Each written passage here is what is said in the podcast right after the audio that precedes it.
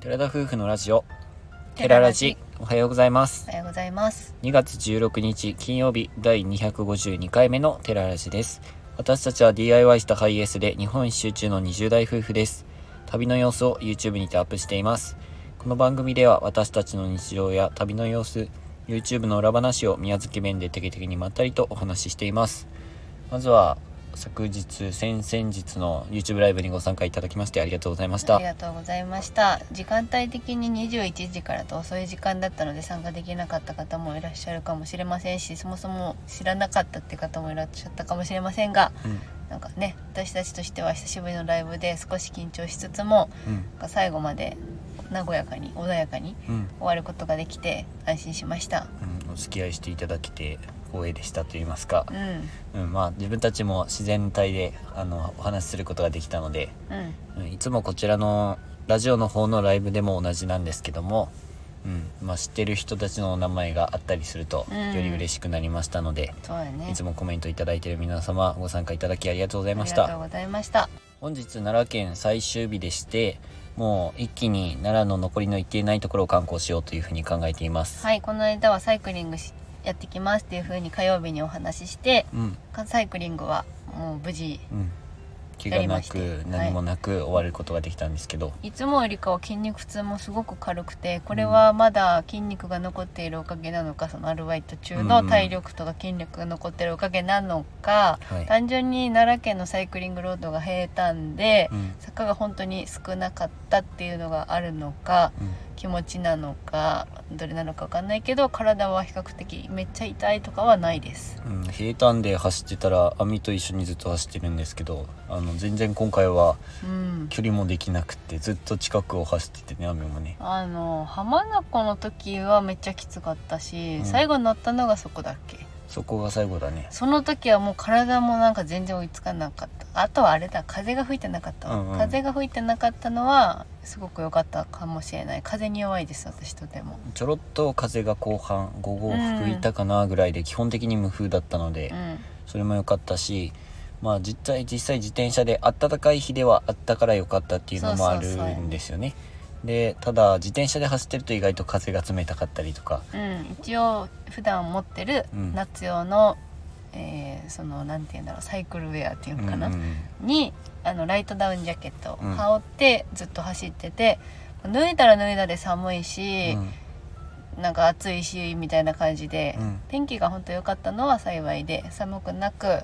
まあ、暑すぎることもなく気持ちよくサイクリングができました、えールートとしては東照大寺行って法隆寺に行ってでその後にえーっとなんて言えばいいんですかねサイクルロードをなんかして行った時に途中でご飯を食べたんですけどうん、あれは上スなんかスポーツセンターみたいなところの広場で食べて、下の下もって言っても中間地点ぐらいなんですけど、うんまで降りてからの天理市の方に U ターンして上がっていって戻ってきたとあとような感じです結構下まで降りてから天理市の方に行ったんですけどね下の方はまあどうなんだろうね、うん自転車の距離でいうところと車でいうところの距離だとわからないんですけど世界遺まあそんな感産じ周です遊コースっていうのをは70いキロちょっと走ったのか、ちょわっかとんないあどうのやろサうねイクルマップ通りにあの全部ちゃんと矢印とかで次はこっちこっちっていうのが標識があったりするんですけど途中で急に消えたりしてね、道が分かんなくなって Google マップに頼っていったりとかしてたらトータル70キロ近くは走ったと思うんですけどちょっと暗くなりつつもなんとかは楽しく終えることができたのでいいサイクル旅になったなと思いまうんすはいで自分たちロードバイクを終えてこれを楽しみにしていたんですけどもうん奈良県でしか買えないお酒っていう日本酒を買っていたのでそれをサイクルが終わった後に夜車内で飲みましたそもそも日本酒買っていたのは奈良県に来て2日目ぐらいにうん先に買ってて、うん生酒ってこともあって要冷蔵でずっと冷蔵庫で冷やしててうん自転車が終わった後に飲もうと決めてたこともあって数日間ずっと保管してて、ようやく先日飲むことができましたで日本酒はそもそも私たちも動画でも好きですって言いながら飲んでることも多いんですけどまあそうだな日本酒どうでしたかそんなに動画ないで俺言ってた覚えはなかっキたんャだけンどプでだってラッパ飲みとかしてるぐらいよあーまあ日本酒っていうか、まあ、甘口の日本酒しかほとんど飲んだことがなかったんですけそうどだねね今回買ったのが辛口だったかな一つはでもう一個ははなんかちょっとビターンさんのような発泡酒の日本酒発泡酒の日本酒ではないけどなんかちょっと発泡してるのかな、シャンパンに近いような感じちょっとシュのワってしたような日本酒でしたね、それが「風の森」っていう日本酒なんですけどそれはすごいまろやかでそれはそれで美味しいなと思って奈良漬けにすごく合うお酒でしたう、んでもう一個が「シノミネ」っていうキリッとしたお酒っていう風に聞いてたのでそちらも買ってみたんですけど結果的に飲んでそれ辛口だったんだけどね、うん結果的に自分たち甘口はもちろん好きなんだけど辛口もなんだかんだ好きかもしれないって今回気づくことができましてそうだね辛口がそもそも苦手だっていう認識があったからワインもなんですけど、うん基本辛口は飲めないくて甘口がいいって思ってて、うんもうきっとそれは大学生とか社会人になりたての時から、うんうんうんそういうのを苦手っていうふうに思ってたのもあったんでしょうけどうん今まあちょっと年を重ねたこともあるのか辛口もまた美味しいなということに気づきましたね。まあ、うん甘口の方がそれは飲みやすいし、うんごくごく飲めるっていうのはあるんだけど、まあ、ちびちび飲むっていうのは、うん辛口は絶対こういう飲み方だったら美味しいんだなっていうのは気づいたかもね。また今後熱燗とかで日本酒を飲んだりとか、うんいろいろしなあのす体験できる機会は少ないんですけどそういったのもいつか楽しんで、あの日本酒を覚えていけたらなというような機会になりました、ねえねえねえお酒弱くはなっていくんでしょうけど、うんやっぱいろんな飲み方の美味しさっていうのも知って、まあ、一番はアルバイトの経験が私は強いかな熱燗とかそのお湯割りとかで飲んでる人のを見ると美味しいのかなーって思ってうんうん飲む、今まではその飲んでる人とかも周りに少なかったのもあるし、うん絶対に酔いが回りやすいはずだとか、うんきっと臭みが増すんじゃないかとかなんかそういうふうなんにかアルコール感が出るのかなって俺は勝手に思ってた,、うん考えてたよねワインもホットワイン飲んだことあるけど、うんあんま得意じゃないなみたいなのもあったりとかして、まあ、そういうのがいろいろあった中でうん飲んでこなかったんですけど改めて飲むといや美味しいじゃんっていうふううにんなって、まあいろいろ今後ね今まで買ってこれなかった分地酒とかもうん飲んでいきたいなっていうふうに改めて思うきっかけになりましたね。俺最近思うんだけどビールサーバーしかせっかく入れてるのに地ビールをなかなか買えないからジルねビール高いとよねやっまあぱ高いからねね,、千まあそうなんだけど1000円ぐらいはしちゃうもんね、うんだったらなんか地酒の焼酎とかに手が出ちゃうかななんか地ビールでなくてってなっちゃうまかあも、量に対してのあの値段っていうのは確かに地ビールあるもんね美味しいってけねあのクラフトビールとか、うんそのと土地で作ってあるやつとかは確かに美味しいんだけどそのうん各県場所で、まあ達成はできてないですねまあでもそれもやっていかないといけないなとは思ってまやすっていかないといけないやりたいんだったらやってください まあとりあえずその場所その場所のお酒も今後はより楽しんでいきたいなとはい思いました、先日久しぶりにスーパー銭湯に行ってきましてちょっと思ったことがあるのでお話しさせてください、で奈良県に入った時に十津川村っていうところにうん入ったって話をしたと思うんですけどその時の源泉そう温泉ねうん温泉がすごく良くて源泉でうんで三重県でもあの榊原温泉とかうんで和歌山県でも温泉入ったよね源泉かなんかのち和ょっと歌アルカ山リ性県も入ったの入った入ったね温泉とか入って、うんまあ源泉っていいなって思っててうんでスーパー銭湯も好きなんですよ特にあのサイクリングの後には必ずそういうスーパー銭湯とかで、うんゆっくり体を休めるっていう風にしてて、まあ、使って水風呂入ってとかサウナとか結構いろいろ種類があるの自分ら好きでよくそういうところを選んできたんですけど、うん源泉続きからのスーパー銭湯に入った時に、うんやっぱお湯があの塩素の匂いがすごく気になってうんお湯をすくってちょっと匂った時にう、んなんかやっぱ塩素っぽいなと天然温泉とは書いてるけどその源泉確かにね100%さとかにはやっぱりうんね、勝てないっていうのが改めてちょっと思う機会があって。うんそのまあ温泉ソムリエは取ったけど、まあ、正直本とかも全然読めてなくてあれなんですけどやっぱちょっと意識をするようになったわけ 昔よりかそ、そうだのよねアルカリ性だからそのトロトロするなとか、うんあここは酸性だからとかでちょっとなんか皮膚についたのペロってしたらあしょっぱいわとか、うんなんかそういうのが楽しくなってきたわけですよ、うんうんうん温泉の入り方としてうん昔はそんなことなかったけどだからっていうのもあると思うんですけど、あの塩素の匂いだとなんか温泉って感じがやっぱりうんしないな、疲れをもちろんしっかり取れましたし気持ちよかったんですけど、うやっんぱなんか源泉の温泉って好きだなって思いましたね、スーパー銭湯に最近入ってて俺がすごく思うのが炭酸泉のうん、多いを売りねにしているところが多最い近多いなって思うようになってて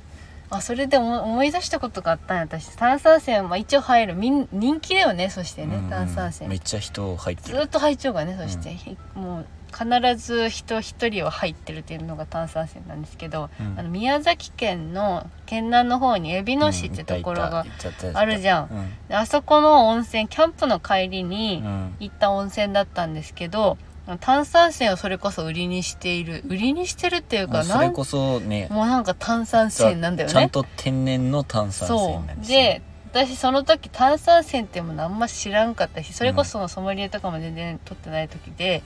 であったかいと思ってたわけようんうんでまあ内風呂はあ暑暑かったのかな多分なんか小さめので,で、外にあ低濃度炭酸泉っていうのでそう暖かくしてあったねそうこそはうで外が中と高やったかね、うんで高濃度に入ってみようって思ったよね そうめちゃ冷たいうんくおて水、やったね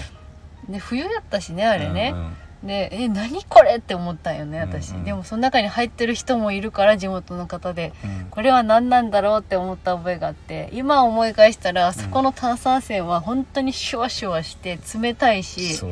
やっぱあれは天然なのかなっていうのを、うんうんふとそれ思いながら入ってた昨日炭酸泉全然シュワシュワスしねーえパなー銭湯のところもい強いところもあるけど昨日のやつ全然シュワシュワせんかったもんねそうしなかったよねうんそれは思ったねやぜひ宮崎県に来て炭酸泉が好きな人そこ入ってみてほしい、観音池じゃなかった観音池ではないあれは三池キャンプ場の近そうくやったなんて温泉だ宮ったんだ古城ろうのね方の、まあ、三池っていうところがあるんですけど結も構田舎なところにある温泉だっ美濃市たの近くでもあるのね田舎道の中にあったよね雰囲気はすごくよく、良かったと良かったえ覚美え濃がじあゃるないよね三池って宮古近いだけ城ああ宮ち三池やったから多分そっちやと思っちゃうけど、まあ宮崎うんにまあ住んでない方にはちょっとちょっとはって感じですもんねうんだからすごくねそういうことを思いながら昨日はいろいろ思いな昨日っていうか思いながら、うん、温泉入にっ使ったてましたあのタオルにもね塩素臭が結構つくんですよ、あ体拭いた後にホスそうトあにのそ干れしはあたるよね時になんかそんなの今まで感じたことあったっけかって思いながら思ってたんですけど、まあ贅沢な温悩み泉ので楽すしねみ方が分かってきたっていうことでしょうねサウナも入ったよサウナも最近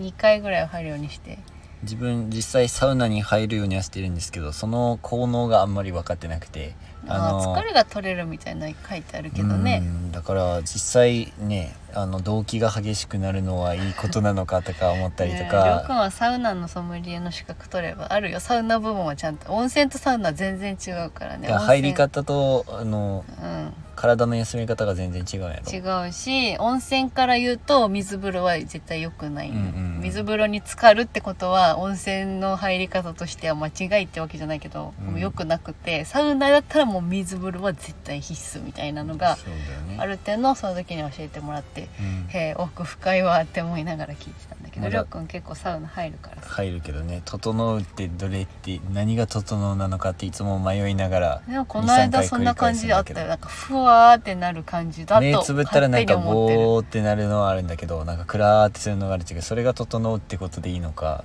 なんか気持ちいいっていうよのくがな分からんるだよらねし。いもんねその結局だからそうやって副交感神経と交感神経がこう入れ替わるこの、うんしょん、その瞬間みたいな時が来るらしいんですけどその気持ちいいをまだ味わえてなくて僕あれ筋トレもそうなんですけど筋トレって気持ちいいっていう人がああーのいるよねちゃんとやってる人たちは言うんだけど、アドレナリンだろうねでも一度もそれ俺気持ちいいと思ったことないあれじゃないあのマラソンでいうところのあの何ランナーズハイ、うんみたいラなンナーズハイも感じたことがないからその気持ちいいに一度体験してみたいなって思うんだけどない何んにだ関しても一度もないあないっちゃうん、筋トレしててもあ気持ちいいとか思ったことない多分そういうやんな感きじにゃないけるんだなろうい、やねんなきゃいけないからとにかへくえ使命感でやるみたいなやってみようみたいな感覚なんだけど、いや聞いてるリリスナーの皆様そういったなんかランナーズハイだのうん、整うだの感覚がこういう感じだよっていうのが的確に言える方教えてくださいなかなかね説明できるのは難しいよとね思そのますけど体感持ってる人いじゃないとこんな感じよって言えんからさ、はいそれは思います、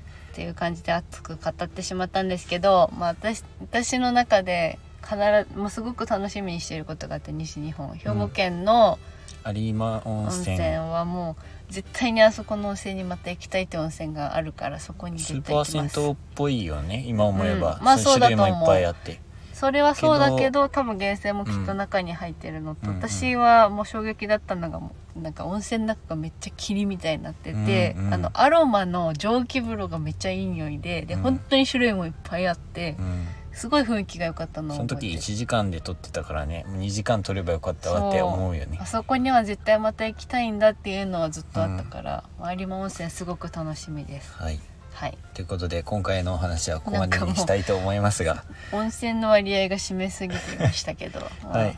まあ、今日は奈良県1日残りを観光して行けてないところそのまま京都に移動していきたいと思っておりますはい、奈良県もすごく楽しくて、まあ、今からまだ楽しむんですけど、うんうんすごくなんかいいなって思いました雰囲気もだしお寺とかも巡るとやっぱ全然うん大人になって感じることも違うんだなと思い、景色も綺麗ではすいごく楽しい奈良旅になっております。はい、では今回はここまでですラジオのご感想やご質問などコメントやレターで送っていただけると嬉しいですインスタグラム YouTube にご興味のある方はぜひ概要欄からチェックお願いします本日も最後までお聴きいただきありがとうございましたそれでは皆さんいってらっしゃい